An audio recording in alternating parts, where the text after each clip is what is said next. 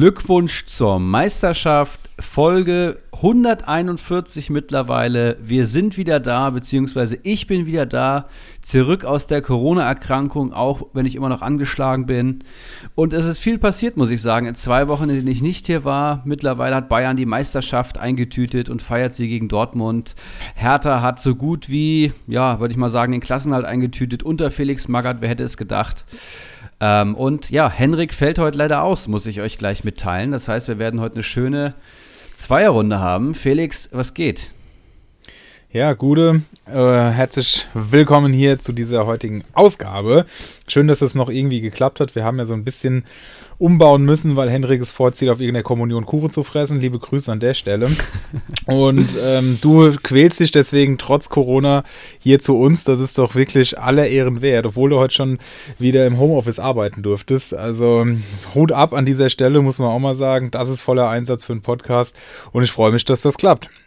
Ich freue mich auch. Ich habe die letzten zwei Folgen natürlich mit Genuss hören können. Also ich lag wirklich, glaube ich, sechs Tage jetzt in Folge im Bett beziehungsweise am Sofa und habe maximal mal die Playstation angeworfen. Es ging gar nichts bei mir. Teilweise hohes Fieber gehabt und habe eigentlich fast nur Podcasts gehört in meiner Freizeit und bin dazu eingepennt.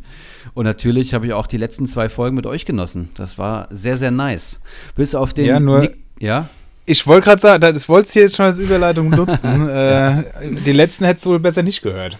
Ja, Niklas Tauer, meine Damen und Herren. Habe ich natürlich aufgestellt, habe ich die ganze Zeit im Kader gehabt und äh, ja, musste mit Erschrecken feststellen, dass der gute Mann mir 14, minus 14 Punkte und eine rote Karte geholt hat. Liebe Grüße gehen raus an Henrik für die tolle Empfehlung, aber ich hätte ihn wahrscheinlich Zitat, so, so aufgestellt. Da kannst du nichts falsch machen. Genau, da kannst du nichts falsch machen für 700.000, die musst du mitnehmen. Ich habe die Worte noch im Ohr und jetzt, ja, bin ich fast wieder im Abstiegskampf gelandet. Also ich habe jetzt noch 40 Punkte knapp, Vorsprung vom Abstiegsplatz in drei Spieltagen. Ich denke, das soll immer noch hinhauen, aber es war ein dickes, fettes Ausrufezeichen am Wochenende. Ich glaube, ich habe äh, minus einen Punkt geholt insgesamt. Boah, das zerschießt einem echt den ganzen Spieltag dann. Das ist schon übel, übel, aber das ist halt, also abgesehen davon, dass ich die rote Karte halt auch also regeltechnisch ist es scheinbar ja okay, aber es zerstört halt das ganze Spiel, das ist ein bisschen schade. Ähm, ich denke, es wäre auch genug gewesen mit Elfmeter und Gelb. Aber na gut, so ist es eben. Und auch aus Kommunio-Sicht extrem bitter. So ist es. Und äh, ja, Ihr habt in den letzten zwei Wochen wirklich eine Menge geilen Content gehabt. Diese äh, Top 11, wenn ihr jetzt 40 Millionen hättet, fand ich auch richtig, richtig geile Idee. Das ist gar nicht mehr auch ein Format, finde ich ein Format, das kann man öfters mal in der Saison ähm, starten, um gerade so ein bisschen die Spieler der Stunde ähm, preiszugeben. Fand ich richtig gut. Und ansonsten geht es vor allem in unsere Ligen gerade richtig ab.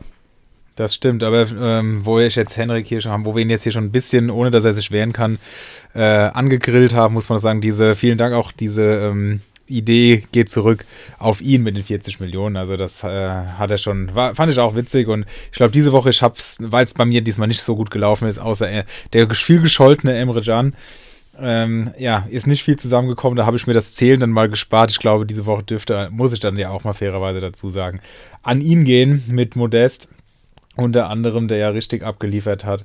Also mal gucken, es bleibt auf jeden Fall spannend und du hast es gesagt, in unseren Ligen geht es auch gut ab und das haben wir ja das letzte Mal, dass wir noch zusammen hier saßen, ähm, angesprochen, wie es da so ausgeht und jetzt sind es nur noch drei Spieltage. Ich würde sagen, Zeit für ein Update. Wir gucken mal rein auf, auf Spieler, die momentan für Manager enorm performen und da einiges durcheinandergewirbelt haben. Vielleicht können dann auch, oder sehr wahrscheinlich können dann auch unsere externen Zuhörer einiges mitnehmen. Deswegen würde ich sagen, Zeit für ein letztes Update. Aufstiegskampf, Abstiegskampf im Ligenverbund der äh, unglaublichen Gentlemen. Jawohl. Und um alle mal abzuholen, die vielleicht auch jetzt mal spontan hier reinhören oder äh, ja noch nicht so lange beim Podcast dabei sind, auch das soll es geben, habe ich mir sagen lassen. Wir spielen ja in drei, im Drei-Ligen-System mit Auf- und Abstiegen nach jeder Saison. Das heißt, wir haben ähm, Liga 1, 2 und 3, drei Absteiger, drei Aufsteiger. Und äh, ja klar, in Liga 1 kann keiner aufsteigen, das ist klar. Da gibt es natürlich einen großen Meistertitel und in Liga 3 kann auch sportlich bei uns keiner absteigen. Das heißt, auch wenn ich im letzten Platz in Liga 3 erziele, steige ich nicht ab.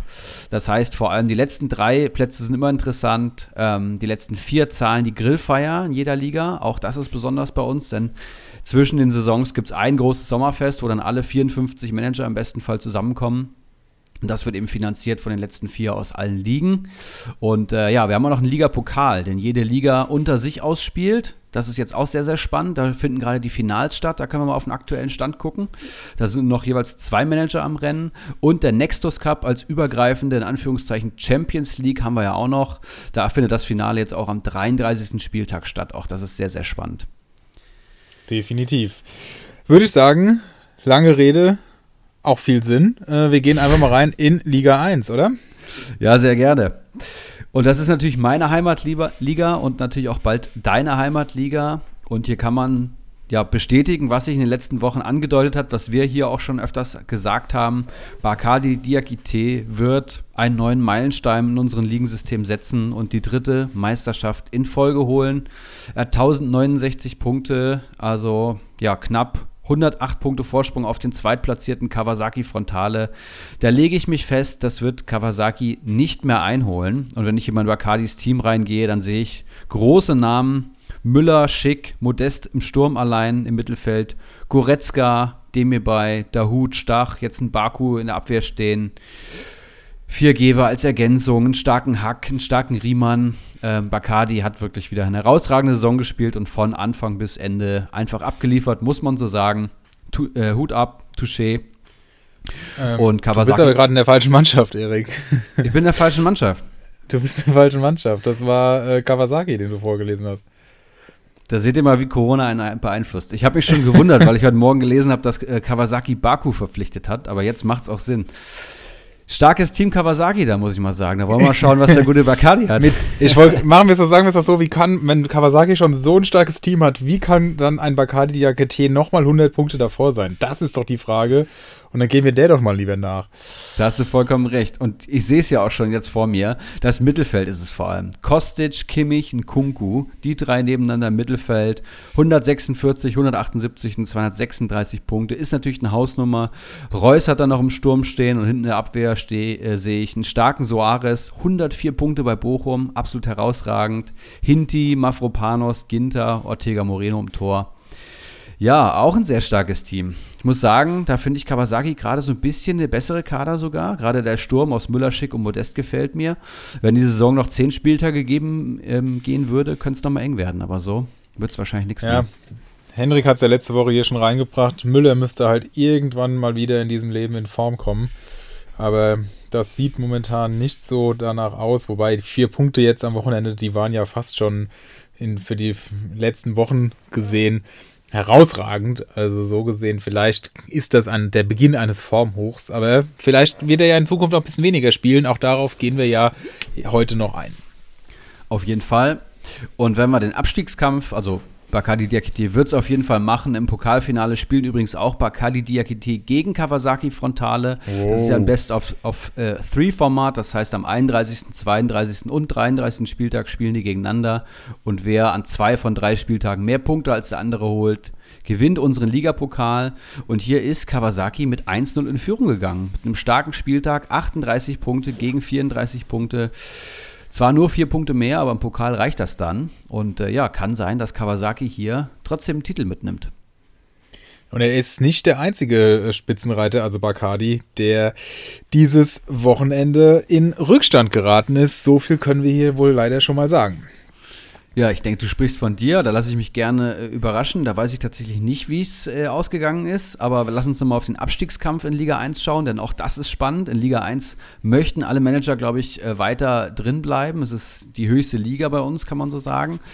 Und man muss ganz klar sagen, dass Olaf Melberg hier mit 500 Punkten den letzten Platz belegen wird. Da wird sich nichts mehr dran rütteln. Keggis 11 wird vorletzter werden mit 556 Punkten. Auch da lässt sich nichts mehr dran rütteln, bin ich mir ziemlich sicher. Das heißt, zwei Absteiger stehen fest und dann haben wir vier Kandidaten in der Verlosung. Sebeltar mit 623, Bolek mit 637 und die Eskinun mit 643 und dann mich in Anführungszeichen auch wieder mit 662 Punkten. Das heißt, vier Manager trennen 40 Punkte und Sebeltar ist hier momentan mit 15 Punkten abgeschlagen und hat momentan so ein bisschen die rote Laterne in, äh, inne. Und ja, wahrscheinlich wird einer von Esgenun, Bolek oder Sebelta absteigen. Und wenn du mich fragst, dann wird es auch Sebelta werden, der hier runtergeht. Ja, wir können ja mal schnell ins Team reinschauen. Da ist wenig, was überzeugt. Simakan noch mit am meisten.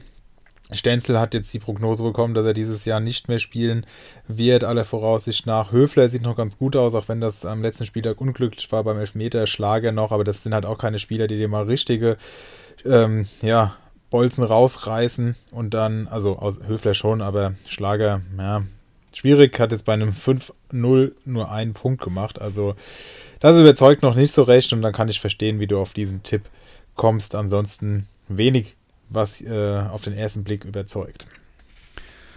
Auf jeden Fall richtig, richtig spannend und ich bin mittendrin. Das heißt, ja, in der Saisonphase, dass es für mich noch um was geht, das ist auch schon ein Weilchen her. Ähm, hat auch seinen Reiz, aber ich würde mich doch freuen, wenn ich den nächsten zwei Spieltagen nochmal ein oder zwei Torschützen habe, dass ich tatsächlich hier ruhigen Gewissens die Saison beenden kann.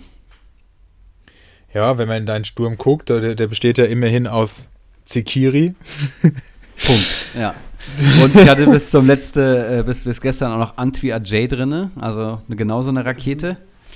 Da muss man schon gucken, wo die Tore herkommen sollen. Wobei Keins ja wieder wenigstens ein bisschen besser in Form kommt, äh, zumindest vorletzten Spieltag.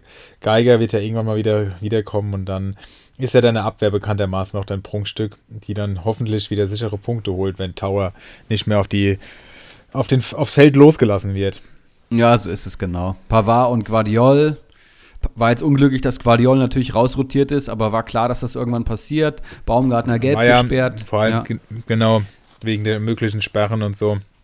Ja, da ähm, hat dann Guardiol diesmal den kürzeren gezogen, aber der wird wieder reinkommen und man hat ja gesehen, wo es hinführt, wenn er nicht spielt. Dann gibt es auch mal wieder un äh, oder unverhofft eine Niederlage für Leipzig.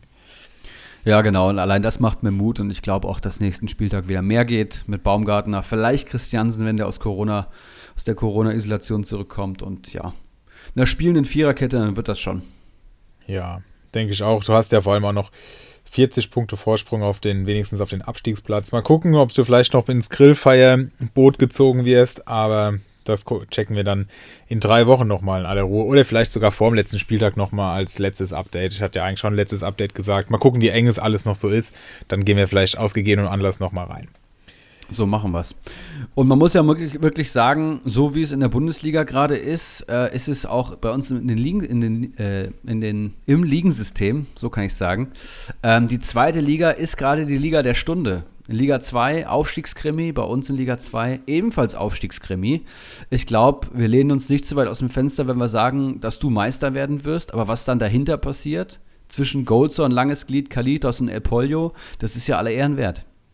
Das ist richtig geil und das liegt vor allem an der mega, mega Performance von Langes Glied in den letzten Wochen, der da wirklich hatten. Es ging ja eigentlich schon damit los, dass er mich aus dem Nexus Cup im Halbfinale rausgefeuert hat. Und da jetzt im Finale auf El Pollo trifft, ähm, du hast es gesagt, übernächsten Spieltag. Und das äh, geht jetzt sogar so weit, dass er sich auf Platz 3 geschoben hat. Und ich erinnere mich noch dran, als wir vor, wann war das, vor drei Wochen, glaube ich, die Aufstiegskämpfe analysiert haben, dass wir Langes Glied nur so aus ja, gutem Willen, kann man vielleicht fast schon sagen. So ein bisschen, ja, ironisch nicht, aber ja, äh, gut gemeint mit dazugezählt haben. Und jetzt nach den letzten Wochen ist er auf einmal voll da, steht auf Platz 3, hat Kalitos aus den Aufstiegsrennen äh, gekickt, der nur noch auf Platz 4 steht. Und so, äh, ja, wie du schon gesagt hast, die Manager aufgezählt hast, gestaltet es sich, dass Goldson auf Platz 2 und El Pollo auf Platz 5 lediglich 41 Punkte trennen. Und das äh, in drei Spielen ist nicht viel. Also es wird sehr, sehr spannend, was da in den nächsten Wochen auf uns zukommt. Zudem Kalitos gegen mich im Pokalfinale, da ist es 1 zu 0 für Kalitos ausgegangen und trotzdem Kalitos kein richtiger Gewinner des Wochenendes, weil 27 Punkte da schon gereicht haben, um mich zu schlagen. Also von daher sehr, sehr spannend und ähm, auch von den Mannschaftswerten alle innerhalb von, ja, langes Glied fällt ein bisschen runter, aber ansonsten innerhalb von 5 Millionen. Das ist wirklich wirklich gut. Langes Glied scheinbar auch hier zugehört und sich Platten hat gesichert. Nein, wir haben ihn ja erst groß geredet, nachdem er bei uns über die Theke gegangen ist, wenn ich mich richtig erinnere. Aber der hat ja auch mal direkt wieder geliefert. Also, das ist wirklich spannend. Was ich bei Langes Glied gerade so geil finde, ist, dass alles, was irgendwie äh, aus dem Mittelfeld so in, in Form kommt oder auch im Sturm. Nabri Embolo hat er ja doppelt, äh, Doppelspitze stehen. Alles, was gerade irgendwie in Form ist, hat er in seinem Team, finde ich. Einen starken Paul Jeckel, den man empfehlen kann. Plattenhardt, äh, Torvorlage, Grisha Prömel, on fire momentan bei Union Berlin. Emre Can. Äh, ich habe gesagt, ich mag ihn nicht. Mehrere Leute haben gesagt, sie mögen ihn nicht. Aber bei Comunio ist er einfach eine Maschine. Hat jetzt den Elfmeter, glaube ich, geschossen. Nabri, ja, entscheidet das, das Spiel mit einem Traumtor mal wieder acht Punkte. Embolo trifft jetzt auf einmal und die sind halt alle ein langes Gliedsteam. Und El Polio hat ja noch, noch mehr den Vogel abgeschossen. Ich glaube, der hat über 50 Punkte geholt. Den haben wir eigentlich dann schon so ein bisschen ausgeklammert, weil wir dachten, jetzt wird es ein Dreikampf zwischen Golzo und Kalitos und langes Glied und jetzt kommt er auch noch von unten angeschissen. U 12 Punkte, Kruse 21 Punkte, Arnold 6 Punkte, Lienhardt 11 Punkte und ein starker Hübers noch dazu, plus Neuhaus, macht 56 Punkte. Und jetzt äh, ist er auch da wieder so nah dran, sind wir momentan hier 20 Punkte auf dem Aufstiegsrang. Also da kann wirklich jetzt noch alles passieren. Wirklich, wirklich geil. Und äh, bei El Pollo lief es eigentlich zuletzt gar nicht. Und dann haut er hier so einen Spieltag raus und ist auf einmal auch wieder voll da. Also das macht richtig Bock. Und ich bin ganz froh, dass ich da noch eine 80 Punkte Vorsprung habe und mich da jetzt nicht äh, sportlich, inhaltlich mit befassen muss, sondern mir das in aller Ruhe ähm, anschauen kann und das genießen kann, wie die Jungs sich da jetzt kappeln. Also wirklich stark. Und was ich dich noch fragen wollte, ist Embolo nach den letzten Wochen für dich, weil du wir ihn gerade ja auch schon angesprochen haben bei Langes Glied, ein Kandidat, dass du sagst, der kann künftig vielleicht ähm, eine größere Rolle spielen. Also er hat ja jetzt auf einmal angefangen zu treffen, vier Tore in den letzten fünf Spielen, auch bei Comunio ja. 7, 10, dann mal nur zwei, 9, 7, 5, 0 und 8 Punkte geholt. Also wirklich, wirklich überzeugend. Und ähm, wäre das schon einer fürs nächste Jahr, um ihn auf die Watchlist zu packen? Auf jeden Fall. Allein durch die Tatsache, dass man jetzt das erste Mal das Gefühl hat, dass so eine gewisse Konstanz reinkommt, von seinen Leistungen halt auch er, dass Hütter total auf ihn setzt. Ein Stindel ist komplett abgemeldet an der Offensive, ist der Dreh- und, Dreh und Angelpunkt in Hütters Spiel, wenn er, wenn er dann bleiben sollte als Trainer. Und ja, du hast gesagt, vier Tore in den letzten fünf Spielen. Ich lese dir einfach mal die Punktzahlen der letzten, ja, das, wie viel, acht Spiele sind das vor? 8, 0, 5, 7, 9, 2, 10, 7 das ist ein absoluter Topwert. Und ich glaube, in der Punktekonstanz kommt äh, eigentlich nur ein Hofmann mit bei. Und ja, Embolo immer noch jung, immer noch entwicklungsfähig. Wir warten immer noch auf den nächsten Schritt. Und den deutet er gerade so ein bisschen an. Also ich würde sagen, ja. Sehr gut, dann bin ich mal gespannt, ob wir das ähm, in der nächsten Saison auch kontinuierlich sehen. Okay, gut. So viel zum Aufstiegsrennen, aber auch in der, äh, im Keller ist es bei uns ja, es ist natürlich weniger spannend, weil das, was man im Aufstiegsrennen geliefert bekommt, ist natürlich nochmal eine Nummer geiler. Aber trotzdem auch noch knapp. Antiwurzel abgeschlagen. Kali Kalmund kann es aber auf Platz 17 auch noch schaffen, in der Liga zu bleiben mit 557 Punkten. Flutschfinger 562, Ivan der Schreckliche 579. Und dann Prinz Watzlaw auf 14 mit 604 Punkten. Also wir sehen, auch das ist alles noch relativ nah beieinander. Weniger als 50 Punkte zwischen Platz 14 und 17. Und auch hier geht es ja in den letzten vier Plätzen um die Grillfeier und den, auf den letzten drei Plätzen sogar um den Abstieg, beziehungsweise dann allerdings ist das Ziel an der Nichtabstieg in Liga 3. Ja, super eng beieinander da. Da trennen ja die letzten vier jetzt hier nur knapp äh, ja, 50 Punkte kann man sagen. Da geht auf jeden Fall noch was, auch für einen Kali Kalmund, hast du angesprochen, auch für einen Flutschfinger. Ähm, Prinz Watzler wahrscheinlich hier in der besten Position. Ich glaube, El Tumor hat eh angekündigt, dass er nach der Saison aufhören wird. Und da sind ja uns, unsere Regeln auch relativ eindeutig. Ähm, wenn wir dann Leute haben, die sich gegen Verbleib in unseren Ligen entscheiden, dann stehen die als Absteiger fest und rutschen direkt auf den 18. Platz. Ähm, das heißt, den würde ich gerade eh so ein bisschen ausklammern. Und dann ist die Frage, wer von Prinz Wanzlav, Ivan, Flutschfinger und Kali geht noch mit runter. Sehr, sehr spannend. Schauen wir drauf und, und ähm, vor allem ist es natürlich dann auch für unsere Hörer spannend, wie viele Leute werden aussteigen. Denn das bringt ja wiederum neue Plätze, die dann von euch da draußen gegebenenfalls besetzt werden können. Mit, wir haben es ja auch schon angesprochen, ja, starken Bewerbungen, so will ich es mal nennen, in welcher Form auch immer. Und da bleibt fleißig dabei. Und wir werden euch da zeitnah darüber informieren, ob es Plätze gibt, wie viele es gibt und wenn ja, wie, wie ihr die bekommen könnt. Also ähm, bleibt hier auch fleißig dran. Genau, und kommt auf jeden Fall in die Facebook-Gruppe Glückwunsch zur Meisterschaft, wenn es Infos dazu geben wird, zum Bewerbungsverfahren, wie viele Plätze werden frei etc., dann da und hier im Podcast. Jetzt Gut. haben wir schon gesagt, die Absteiger ja. aus Liga 2 rutschen in Liga 3. Und die ist ja bekanntermaßen so ein bisschen unsere heimliche Premium-Liga, die wildeste Liga auf jeden Fall, die mit den meisten Ambitionen, mit den meisten Träumen. Ich kenne das aus eigener Erfahrung nur zu gut. Und ähm, auch hier hat sich einiges getan, seit wir äh, ja, das letzte Mal gesprochen haben. Ähm, insgesamt die Tabellenspitze auf zwei Punkte zusammengeschrumpft. Ortinho immer noch vor Zwietracht Maximus, aber Woche für Woche holt hier der Mann mit dem höchsten Mannschaftswert, mit Abstand höchsten Mannschaftswert der Liga Punkte auf und wird, wenn es so weitergeht, die Liga als Meister beenden. Trotzdem werden definitiv beide hochgehen. Daran gibt es keinen Zweifel. Und der dritte Platz und damit der dritte Aufstiegsplatz ist nach wie vor besetzt von Lucky Ketoria und da schon mit einem beachtlichen Vorsprung. Tatsächlich, ja. Und die Frage ist ja hier so ein bisschen, wer geht mit hoch neben Ortinho und Zwietracht Maximus und wir hatten es, glaube ich, mal irgendwann auf sechs Manager eingegrenzt. Mittlerweile kann man es, glaube ich, noch weiter eingrenzen. La Kikatoria hat hier ja 42 Punkte Vorsprung auf den viertplatzierten Dr. Bob der auch eine herausragende Saison spielt und geht hier als absoluter Favorit in die letzten drei Spieltage.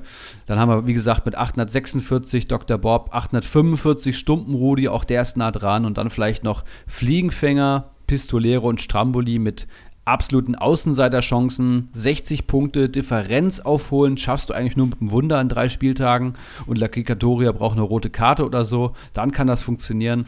Ansonsten scheint es so, als ob der Jude La Kikatoria aus Hamburg hier einen Start-Zielsieg hinlegt und in seiner ersten Saison, denn er hat sich ja auch letzte Saison erst bei uns in den Ligen beworben, mit einer sehr starken Videobewerbung tatsächlich, ähm, hier direkt mit hochgeht in Liga 2. Es ist wirklich unfassbar. Und wenn man auch wirklich, also das No Front, ja, das ist ja echt ein Top-Mann, war ja hier auch schon zu Gast und so. Aber wenn man bei dem in den Kader guckt, wer ihm da momentan die Kohlen aus dem Feuer holt. Henrik hat es letzte Woche angesprochen mit dem Doppelfock von Salai. Diese Woche einfach Davy Selke. Also neun Punkte von diesem Mann. Ein Dicker schießt erst ein Eigentor und knallt dann auf der Gegenseite noch einen rein und legt noch ein Tor auf. Also unfassbar. Selbst minus vier Punkte von Netz, minus zwei von Flecken können hier nicht daran rütteln, dass er nach wie vor relativ sicher auf dem dritten Platz steht. Tatsächlich, und ich glaube auch, er wird es machen. Also, wenn ich mich hier festlegen müsste, würde ich sagen, er macht es. Und auch, wir erinnern uns an den Dreierpack von Asano, ne? Das ist ja, ja auch genau, so ein Ding. genau. Sau geil. Also, Wahnsinn. Ich, ich kann, ich, als Konkurrent würde ich ausflippen. Henrik ist ja phasenweise auch dran. Äh, ja, zerbrochen wäre jetzt vielleicht ein bisschen viel, aber ähm, ins, ins Zweifeln gekommen. Aber wenn das so häufig passiert, dann hat er vielleicht auch einfach mehr als ein glückliches Händchen, sondern einfach ein sehr gutes Auge. Keine Ahnung, muss ja so sein in, in dieser Häufigkeit. Ist echt absolut verrückt. Wo man sagen muss, dass es ziemlich klar ist, ist es äh, bei den Grillfeuerplätzen in Liga 3. Da sind die letzten drei auf jeden Fall schon klar vergeben, würde ich sagen. Ans Ladern ja, Ich denke alle vier, ja. Ja, ja, stimmt. Der Gästeblock auch schon 70 Punkte weg hier auf dem Schmittler. Das heißt, die Grillfeier ausgerichtet, äh, ausrichten werden wahrscheinlich Mr. Gästeblock, Außenriss 88, der übrigens nicht, äh, nicht rechts, äh, rechte Ambitionen hat, sondern 88 geboren ist. Das will ich hier nochmal anmerken. Die Frage ähm, ist, ob er ähnliche Ambitionen hat wie sein Namenspendant auf äh, Instagram. Außenriss, der alte äh, Frauenschwarm, was ja letzte Woche so ein bisschen viral ging. Hat mir auch sehr gut gefallen. Hast du es mitbekommen? Nee, habe ich nicht mitbekommen. Ja, so ruhig wie das auf einmal am anderen Ende der Leitung wurde, habe ich mir das fast schon gedacht. Nee, auf Twitter, äh, also es geht, erst war auf Instagram, war, also Mats scheint momentan diverse Frauen zu daten, weil er jetzt äh, noch nicht geschieden ist, aber offiziell getrennt. Und das ist, diese Influencerinnen haben das dann teilweise auf äh, Instagram kundgetan und. Äh, das ging dann wiederum auf Twitter ab und es war, also es war teilweise auch saulustig. Und am Ende hat sogar Hummels selbst dann gepostet, dass ihn das sehr gut unterhalten hätte. ja, wer will es ihm verübeln? Ein fescher Burm auf jeden Fall. Ähm, den Gedanken wollte ich noch zu Ende bringen. Genau, Außenriss 88, White Shark und Slatan AB. Ja, die Legende White Shark hier schon wieder am Boden zerstört. Ne? Also von Liga 2 in Liga 3 abgestiegen und auch hier, ja, bis letzte Woche, glaube ich, noch letzter gewesen, jetzt vorletzter. Der hat den Dreh nicht raus. Ja, und Liga 3 frisst dich dann halt auch auf. Also da musst du liefern. Ansonsten wird das ganz, ganz schwierig. Tatsächlich. Ja, so steht es in den Ligen. sehr, sehr spannend. Als Meister würde ich, glaube ich, sagen Bacardi, Zwietracht und Spielvereinigung Bamboli Rutschbahn. Jetzt haben wir gar nicht über den Ligapokal Liga 3 äh, geredet. Da spielt, glaube ich, auch Ottinho gegen Zwietracht. Kann das sein? Jawohl, auf jeden Fall. Und dafür und da Zwietracht, ja? Zwietracht das erste Spiel gewonnen mit, jetzt müssen wir mal live gucken, 26 zu 18. Also 1 zu 0 für Zwietracht. Auch da der Spitzenreiter im Hintertreffen. Und wenn Zwietracht auch das zweite Spiel gewinnen sollte, wird es auch nicht mehr der, ähm, höchstwahrscheinlich nicht mehr, ähm, wird der Ottenio nicht mehr der Spitzenreiter sein. Ja, davon gehe ich aus. Ist tatsächlich recht oft so in unseren Ligen, dass ähm, den Ligapokal nicht der Meister gewinnt, sondern irgendwie der zweite oder drittplatzierte, der dann äh, in den letzten drei Spielen, das ja, muss ja wirklich nur zwei von drei gewinnen, das heißt, du brauchst zwei gute Spieltage oder der andere braucht einen schlechten Spieltag und du einen guten und dann gewinnst du das Ding. Das kommt sehr, sehr oft vor, muss ich sagen, bei uns. Der W hat das letzte Saison bei Bacardi Diakite, der wirklich eine, eine Übermannschaft stehen hatte, die noch stärker war als äh, jetzt seine Mannschaft, hat das auch geschafft damals. Das ist ja wiederum auch gut. Es wäre ja auch langweilig, wenn einer alles abräumt. Da hast du vollkommen recht. Und gut. Ich würde sagen, wir können noch in einen kleinen Perlentaucher reingehen, können ein bisschen über Julian Nagelsmanns Aussagen sprechen. Ich habe noch ein bisschen Jawohl. Restprogramm mitgebracht und ein paar heiße Eisen haben wir ja auch noch. Und Union wollen wir auch wenigstens mal kurz ansprechen. Stimmt. Gerne. Lass uns abtauchen. Let's do it. Jetzt bin ich aber mal gespannt. Herein, wenn's kein Taxifahrer ist. Servus. Voila. Braucht ihr noch einen Perlentaucher? Und da sind wir schon wieder in der Kategorie, die für alles steht, was nicht in die heißen Eisen reinpasst und uns Mehrwert bietet für die kommenden Wochen. Lehren aus den vergangenen Wochen, aus irgendwelchen aktuellen Aussagen etc. Und ich möchte mit euch sprechen über Julian Nagelsmann, denn der hat eine ganz interessante Pressekonferenz gegeben. Wir haben es alle mitbekommen, Bayern ist Meister und damit gibt es ähm, ja, viel Raum für Rotationen und Nagelsmann will die zweite Reihe belohnen, so heißt es auf Liga Insider und hat auch namentlich hier die Spieler angesprochen, die er mit mehr Einsätzen belohnen möchte und da werden wir als Manager natürlich hellhörig. Und ich zitiere einfach mal original hier aus dem Liga Insider Post, der die Pressekonferenz zitiert. Wie Nagelsmann erklärte, wolle er die Spieler aus der zweiten Reihe für ihren Fleiß in dieser Saison belohnen. Namentlich nannte er dabei Paul Wanner, Gabriel Vidovic, in Klammern ein herausragendes Talent, Malik Tillmann, Jam natürlich Jamal Musiala, Nianzu, Stanisic, Rocker und Chupomoting. Sie und womöglich noch andere werden in den letzten drei Spieltagen also mehr Einsatzzeiten sammeln. Und da würde mich interessieren, lieber Felix, viele Namen. Ich kann mir nicht vorstellen, dass jetzt nur noch äh, B11 auf dem Platz steht. Nagelsmann hat auch nochmal betont, dass er noch ein paar Tore schießen möchte, ein paar Punkte holen möchte, dass es hier auch um eine Wettbewerbsspannung geht. Aber wen von denen würdest du jetzt holen? Wer kannst du dir vorstellen, wird vor allem geschont? Das ist eine sehr gute Frage. Und wenn ich das so genau wüsste, dann äh, hätte ich wahrscheinlich, äh, würde ich nicht nur irgendwie so hobbymäßig Communio spielen. Also, ähm, Wanne und Vidovic sind hier ja als erstes genannt. Noch dieser Verweis auf ein herausragendes Talent, den finde ich schon ziemlich beeindruckend, muss ich sagen. Habe auch so ein bisschen versucht, mich da ja einzulesen, wäre jetzt zu viel gesagt, aber so ein bisschen durch die Kommentare zu klicken. Und da wird auch gesagt, dass ähm, Vidovic wohl ein Mittelstürmer ist, aber auch auf der 10 spielen kann. Habe mal gerade bei Comunio geguckt, der ist 900.000 wert. Also den würde ich auf jeden Fall mal ausprobieren. Gerade wenn das mit Lewandowski vielleicht sich herauskristallisiert, dass der nicht dauerhaft, also dass der nicht verlängert, das entsprechend dann wechselt, auch wenn Salihamidzic da jetzt den äh, Riegel vorgeschoben hat, aber der wird sich halt auch kaum hinstellen und sagen, ja, ja, klar, wir lassen den gehen, ähm, gucken mal, sondern die, die wollen dann ja auch so viel Geld wie möglich rausholen. Und äh, vielleicht wieder, also eingewechselt wird er dann bestimmt, kann auch mal 20 Minuten oder vielleicht sogar eine halbe Stunde bekommen. Startelf glaube ich jetzt nicht. Wer das vielleicht aber schon mal schaffen könnte, ist Wanner, der nämlich im Mittelfeld wohl sehr flexibel ist, Zehner und auf Flügel spielen kann und wohl auch schon mal auf der 6 und 8 ein oder 8 eingewechselt wurde. Also das riecht so ein bisschen nach ähm, Multitalent und entsprechend könnte ich mir vorstellen, dass da auch so, also generell immer so die Wackelkandidaten wie ein Gnabry, der ja auch noch nicht so richtig verlängert hat, dass man den dann eher mal rausnimmt ähm, Sané ja jetzt auch so ein bisschen in der Kritik gewesen, vor allem von Pratzo so ein bisschen angezählt worden. Ist jetzt auch die Frage, lässt man den dann auch mal eher raus oder gibt man ihm erst recht die Chance wieder zu spielen? Also ich finde es ganz, ganz schwierig, aber generell, um das hier so ein bisschen abzukürzen, ähm, bin ich der Meinung, dass die bei Comunio eigentlich alle lohnen, diese jungen Spieler. Wie gesagt, Vidovic 900.000 wert, Wanner 1,3 knapp. Also die würde ich mir reinholen. Rocker vielleicht nicht unbedingt. Der äh, ist, obwohl er wirklich ein paar Einsätze bekommen hat dieses Jahr, gerade als da bei Bayern so schlimm Corona war, lediglich auf 14 Punkte gekommen insgesamt in der ganzen Saison und ist auch entsprechend nur eine halbe Million wert. Selbst wenn der eingewechselt wird, macht er euch halt auch nicht mehr als ein, zwei Punkte. Also da würde ich so ein bisschen die Finger von lassen. Und richtig geil ist natürlich Musiala. Also ich glaube, der wird wirklich nochmal richtig auf Einsätze kommen. Ähm, ich habe auch den Eindruck, dass Nagelsmann sehr viel von ihm hält, lobt ihn auch häufig. Also der wird mit Sicherheit dreimal spielen, vielleicht ein, zwei Mal dann auch von der, in der Startelf stehen. Und für 8,3 Millionen halte ich den in der jetzigen Phase wirklich noch für einen guten Pick. Wie siehst du es? Ich würde mich in großen Teilen anschließen. Ich würde ein bisschen vorsichtiger sein bei diesen ganz äh, wilden Namen, also die man jetzt nicht so kennt einfach, die jetzt noch nicht so erfolgreich in Erscheinung getreten sind wie Vanna, Vidovic, äh, Tillmann, auch ein Stanisic. Ich weiß jetzt nicht, ob die für Punkte Garanten stehen, weißt du? Ich glaube, die kannst du dir gut reinholen, um eine Einwechslung mitzunehmen. Aber genau, ich glaube, genau, die, ja. Die großen Punkte nimmst du wahrscheinlich mit einem Musiala mit, vielleicht auch mit einem Nianzu.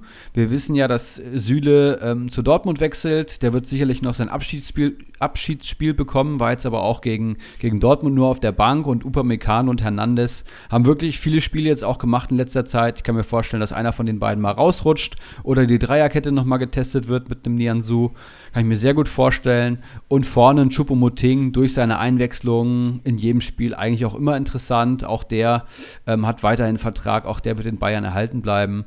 Ähm, Nabri finde ich auch äh, spannend. Das wäre jetzt vielleicht ein Zeitpunkt, den auch abzugeben. Das wäre natürlich ein, ein, harter Guess nach den Top-Leistungen in den letzten Wochen, aber kann man probieren.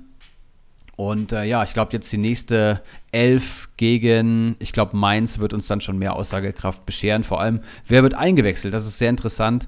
Und wenn man jetzt die Spielplanmodellierung von Florian mal zur Hilfe nimmt, dann sehen wir auch, dass Bayern ein relativ einfaches Restprogramm hat. Also Mainz, Stuttgart und Wolfsburg ist für den großen FC Bayern, glaube ich, alles machbar und kann mir auch vorstellen, dass eine hungrige BL 4 neun Punkte holt tatsächlich. Und dann werden einige Tore fallen. Ja, eben. Also von daher, wie gesagt, gerade du hast gesagt, die Jungen sind halt wild, das stimmt, aber sind halt auch sehr günstig. Und bevor ich mir dann für eine Million irgendeinen random Füllspieler reinhole, würde ich mir würde es auf jeden Fall mit denen probieren. Yes. Und dann wollten wir noch sprechen über die Mannschaft der Stunde Union Berlin. Ja, gewinnt ein extrem heißes Derby 4 zu 1, ziemlich souverän und holt vier Siege aus den vergangenen fünf Spielen, ist auf Europa League Kurs, 12 Punkte aus, äh, von 15 geholt, Sven Michel als überragender Joker. Was ist da los? Das ist eine sehr, sehr gute Frage und ich weiß es ehrlich gesagt nicht. Wie gesagt, viermal im, am Stück gewonnen, ähm, Leipzig am Rande des Ausscheidens im Pokal gehabt oder wenigstens äh, in die Verlängerung zu zwingen. Und wir schimpfen ja eigentlich jede Woche nur über sie, dass sie für Comunio ja. absolut irrelevant sind und keine Ahnung, aber das ist schon wirklich beeindruckend und Leute wie, wie ja, gerade Becker zuletzt, aber auch ein Prömel auf einmal super punktstark da, schon wieder sechs Punkte geholt am Wochenende. Also das ist wirklich super interessant und die sind halt auch nicht so teuer, also sie werden teurer, aber wenn ein Geraldo Becker ohne Tor in Leipzig sieben Punkte holt, dann finde ich das auch okay, dass die teurer werden. Ähm, ja, also bis auf die Flügel, die halt ständig durchrotieren, Gieselmann, Trimmel, Ryerson und auch Ochipka, da würde ich so ein bisschen die Finger von lassen, aber ansonsten finde ich das durchaus interessant. Auch die Abwehr stabilisiert sich. Wir haben es vorhin schon angesprochen. Jeckel fünf Punkte gemacht am Wochenende. Knocho ist immer okay. Also das ist in meinen Augen gar nicht so schlecht. Wobei man natürlich sagen muss, dass bei Comunio als Gesamtpunktemannschaft performen sie nicht so stark, wie ihr Tabellenplatz das aussagt. Aber hey, ist halt auch eine Mannschaft, die über defensive Stabilität, die über Ordnung kommt, wenig über die ja, herausragenden Werte. Es ist selten eine Mannschaft, die ein Spiel dominiert oder die ein Spiel äh, führt, sondern meistens sehr reaktiv spielt und das machen sie gerade wieder in aller Perfektion. Zwei Einwechslungen, Michel und Behrens schlagen Leipzig hier spät in der 86. und 89. Minute. Absolut verrückt, muss man mal wieder sagen. Geraldo Becker 97 Punkte, Knoche 85 geholt. Ein Prömel, ja, top in Form, haben wir schon gesagt. Der wechselt ja, glaube ich, ablösefrei zu Hoffenheim, wenn ich das richtig ja, gelesen habe. Ich glaube auch, ja. Finde ich einen super spannenden Transfer und auch ein Avonie, 110 Punkte. Ich weiß noch, wie ja, Brillandino am Saisonanfang den für, glaube ich, vier oder viereinhalb Millionen geschossen hat, overpaid hat. Und ich habe gesagt, hey, für vier Millionen kann er den haben. Ja, da lag ich auf jeden Fall nicht richtig. Und ja, Gieselmann auch schon angesprochen, eine der Überraschungen der Saison, wenn du mich fragst, was der für die Hinrunde gespielt hat. Hammer, ja.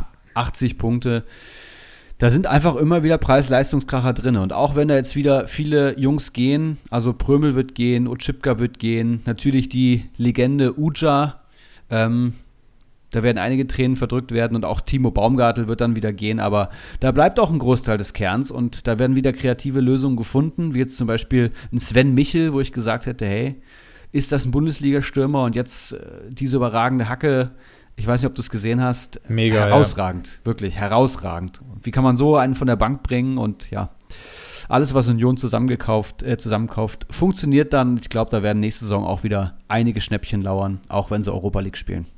Ja, das glaube ich auch. Und Michel, du hast jetzt in Frage gestellt, ob er Bundesliga kann.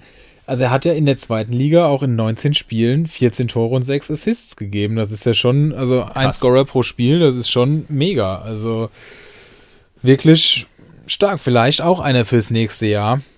Je nachdem, Avonie wird ja gehen. Ähm, Becker, mal gucken, ob man ihn noch ein Jahr halten kann. Wahrscheinlich, ja, vielleicht schon. Aber dann wäre Michel vielleicht direkt der 1 zu 1 Nachfolger für ähm, Avonie.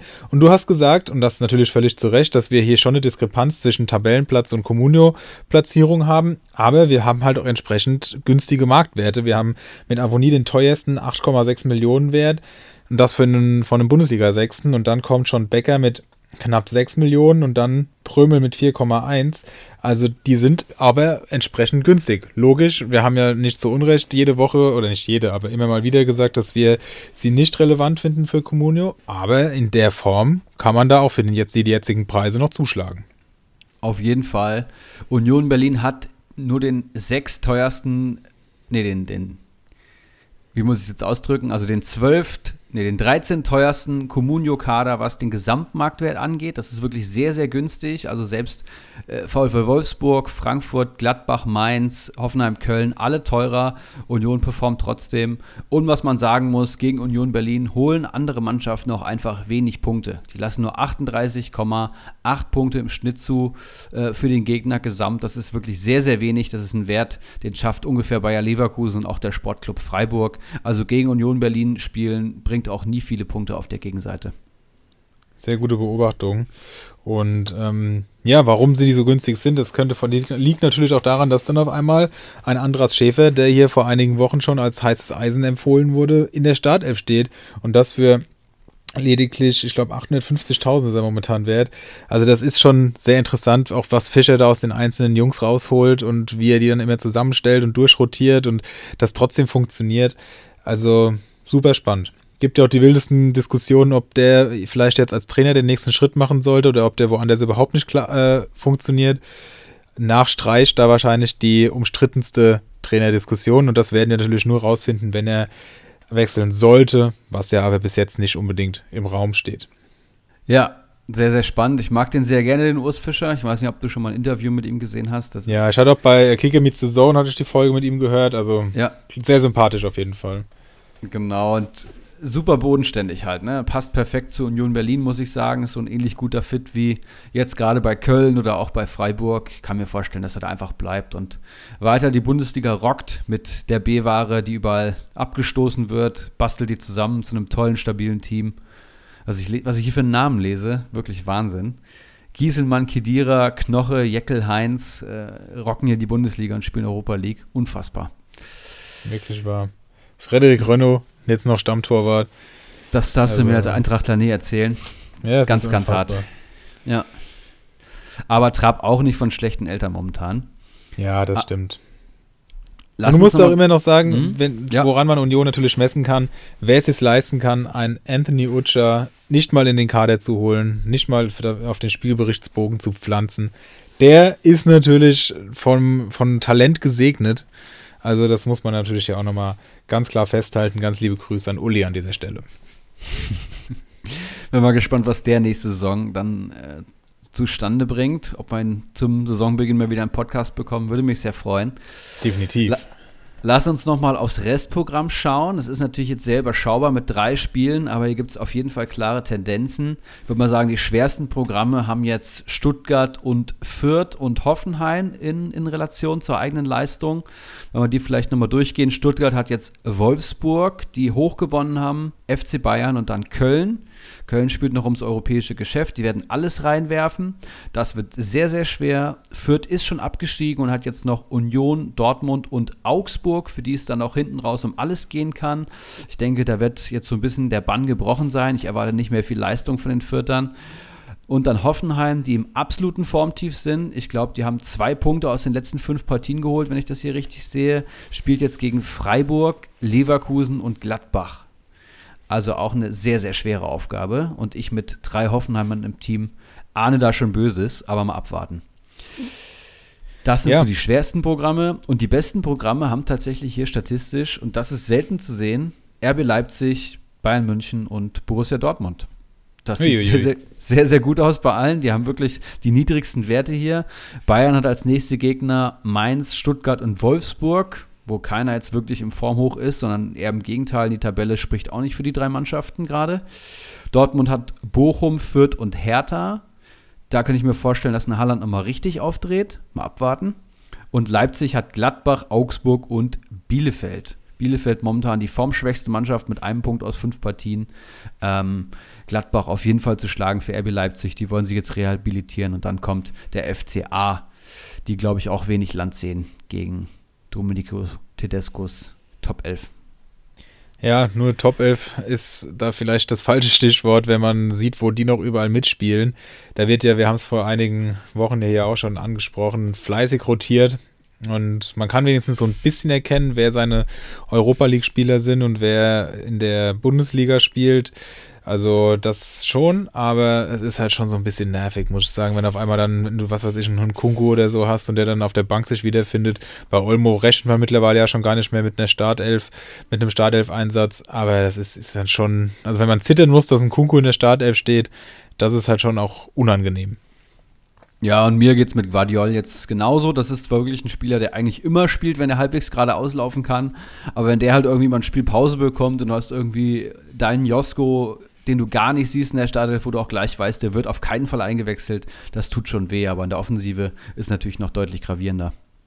Ja, wie gesagt, ich glaube, das lag daran, dass ähm, in der Europa League gleich zwei Abwehrspieler gesperrt sind und da jetzt mit Guardiola nichts passieren durfte und äh, der da entsprechend rausgenommen wurde. Also so gesehen würde ich mir da für die Zukunft, glaube ich, keine weiteren Sorgen machen. Der wird bestimmt die letzten drei Spiele spielen. Die Ficker sollen sich mal schön auf die Liga konzentrieren und die Europa League links liegen lassen. Ja, vor allem hätte Freiburg gewonnen, wenn die jetzt, glaube ich, nur noch Fünfter. Also das war ja, und das war ja kurz davor, also so gesehen, da geht es ja auch noch um alles. Es ist ja jetzt nicht so, dass die Platz 3 oder 4 für sich ausspielen, da wäre es ja dann egal. Aber da ist ja auch noch volle, volle Kapelle. Andererseits, Oh wenn ja. sie die Europa League gewinnen, sind sie auch für die Champions League qualifiziert. Aber da würde ich mich nicht drauf verlassen. So oder so, auf jeden Fall eine spannende erste Liga, abseits des äh, Meisterschaftskampfs, muss man gerade mal sagen. So, ist wirklich noch alles offen. Ich glaube, Dortmund ist natürlich durch, ne? Und ansonsten, yippie yay. Ja, auf jeden Fall wild. Schade, dass das gestern für die Hertha so gelaufen ist, aber das hat es noch ein bisschen auseinandergezogen da unten. Ansonsten wäre das äh, ja auch nochmal spannend geworden. Jetzt muss man halt gucken. Ich glaube, äh, Bielefeld spielt jetzt gegen Hertha. Das ist der letzte Strohhalm, den die ergreifen können. Stuttgart, du hast es angesprochen, schweres Programm. Die müssen jetzt auch unbedingt ran und gewinnen, sonst sieht es ja schon frühzeitig eindeutig aus. Ja, und ja, wir haben es schon mehrfach angesprochen, die jüngste Bundesligamannschaft aktuell, riesiges Verletzungspech und das ist jetzt halt so eine Situation, wo du halt musst und wo es unbequem ist für die ganzen technisch hochveranlagten Spieler und äh, ja, dann kommt natürlich auch gegen den FC Augsburg mal wenig. Das ist schon irgendwie sehr enttäuschend.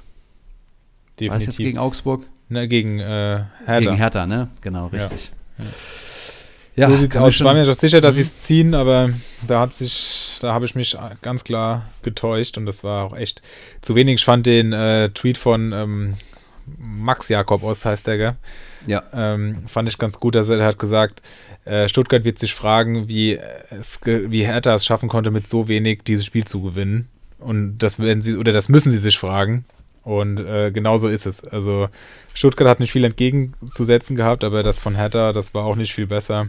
Und trotzdem schaffen sie es irgendwie und dann halten sie die Null und Magath lacht sich kaputt. Also wirklich interessant, was da manchmal schon reicht, um da unten zu bestehen. Von Jürgen Klinsmann und Kunja zu Magath und Zelke. Hertha wirklich eine absolute Erfolgsgeschichte.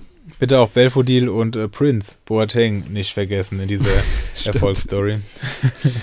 Absolut Wahnsinn. Oh Mann, es ist Wahnsinn, wirklich.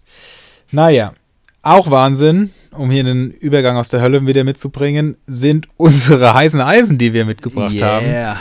Und da würde ich doch sagen, ähm, hauen wir sie direkt mal, äh, ja, wie bringst du zu Ende? Aufs Feuer, ins Feuer, um, um sie schmieden zu können. Oh Gott, Jingle ab.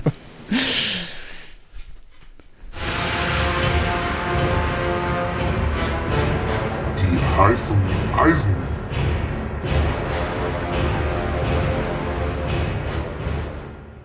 Absolut perverse Überleitung. Da fange ich auch direkt an mit einem Spieler, der ja eigentlich eine Konstante in der Bundesliga ist und auch eine Konstante in seinem Team ist. Julian Baumgartlinger ist zurück nach einem schweren Saison aus am ich glaube, zweiten Spieltag hat er das letzte Mal vorher gekickt. Ist er jetzt wieder da? Er wurde eingewechselt am 31. Spieltag. Er ist super wichtig für die Mannschaft, vor allem mental und auch sportlich kann er noch einiges äh, bieten. Kann mir vorstellen, dass ein fitter Julian Baumgartlinger in jeder Leverkusener Mannschaft seinen Platz findet. Und er hat auch direkt drei Punkte nach Einwechslung geholt für 420.000 und gerade für die Manager, die mit Saisonübergang spielen, sicherlich eine gute Aktion, von der man nur profitieren kann.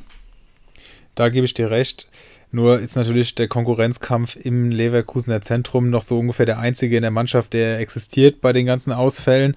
Das Aber stimmt. der für 420.000 kann man ja nichts falsch machen, um auch äh, Strambolis Zitat nochmal hier aufzugreifen von letzter Woche. ähm, würde ich aber trotzdem natürlich genauso sehen. Und mit Tower, das war halt jetzt einfach Pech. Das kann ja nicht jede Woche so ausgehen.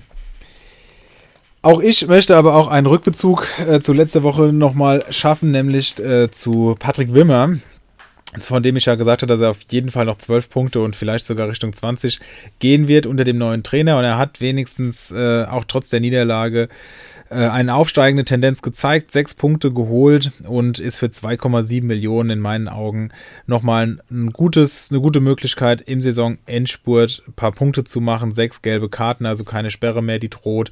Entsprechend würde ich es hier nochmal probieren wollen. Hat Henrik nicht gesagt, dass der keine acht mehr holt? Genau, das war seins und ich habe gesagt mindestens zwölf, Tendenz 20 und mal gucken. Ich, also aktuell sieht es ganz gut aus für mich. Aber ähm, das ist ja dann noch das Mindeste. Ich wollte nämlich, eigentlich wollte ich noch Serda hier mit reinpacken nach seinen zwei äh, 7,3 Sofascore-Bewertungen in Folge. Aber dann habe ich gedacht, ich lasse es lieber, bevor du mich dann auf unsere Wette hinweist, weil die, ich habe extra geguckt, ich glaube, du liegst mit 17 Punkten vorne, Hector gegen, oder 18 Hector gegen Serda. Also das werde ich dann wohl verlieren. Das ist der, der, der andere Teil der Wahrheit. Ja, mal abwarten. Hector, Hector wird jetzt verletzt ausgewechselt. Wenn der irgendwie noch ausfällt und Serda schießt noch ein Tor, kann es nochmal eng werden. Aber letztlich. Ja, aber ich glaube, da ist schon Entwarnung oder so. Also ich glaube, das ist nicht ja? so schlimm. Ja. Ah ja. Habe ich nicht gelesen. Ich habe noch eine Obvious Choice mitgebracht. Sven Michel. Wenn man sich das Verhältnis Bundesliga-Minuten zu Punkten in den letzten äh, Spieltagen anschaut, dann ist Sven Michel ja eine absolute Waffe, kann man sagen. Insgesamter PPS bei 2,8, Marktwert bei 1,7, wird konstant eingewechselt seit dem ja, 21. Spieltag, kann man eigentlich sagen. Hat auch zwei Startelf-Einsätze für sich verbuch verbuchen können.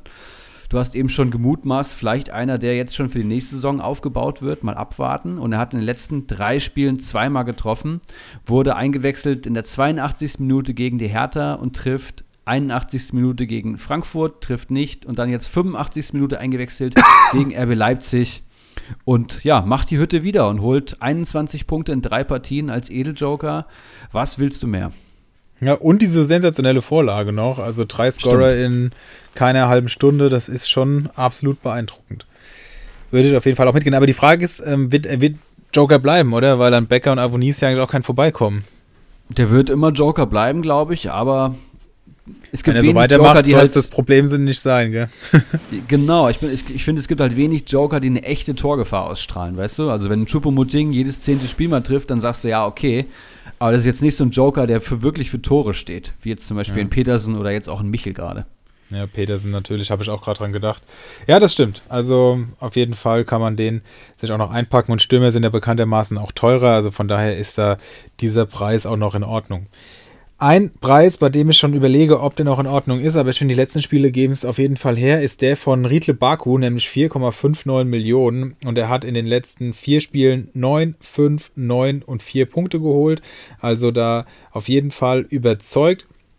Und ähm, der scheint da jetzt wirklich so einer der wenigen bei Wolfsburg zu sein. Ah, gut, das letzte Spiel war natürlich schon gut, aber davor gegen Dortmund der ordentlich auf die Mütze bekommen, der da überzeugen kann. Und ähm, da würde ich nach wie vor noch mitgehen für diesen Preis. Ähm, wir haben ja auch letzte Woche, glaube ich, schon ein bisschen über ihn gesprochen. Wie gesagt, vier Gelbe muss man aufpassen, aber ich finde, da geht noch mehr.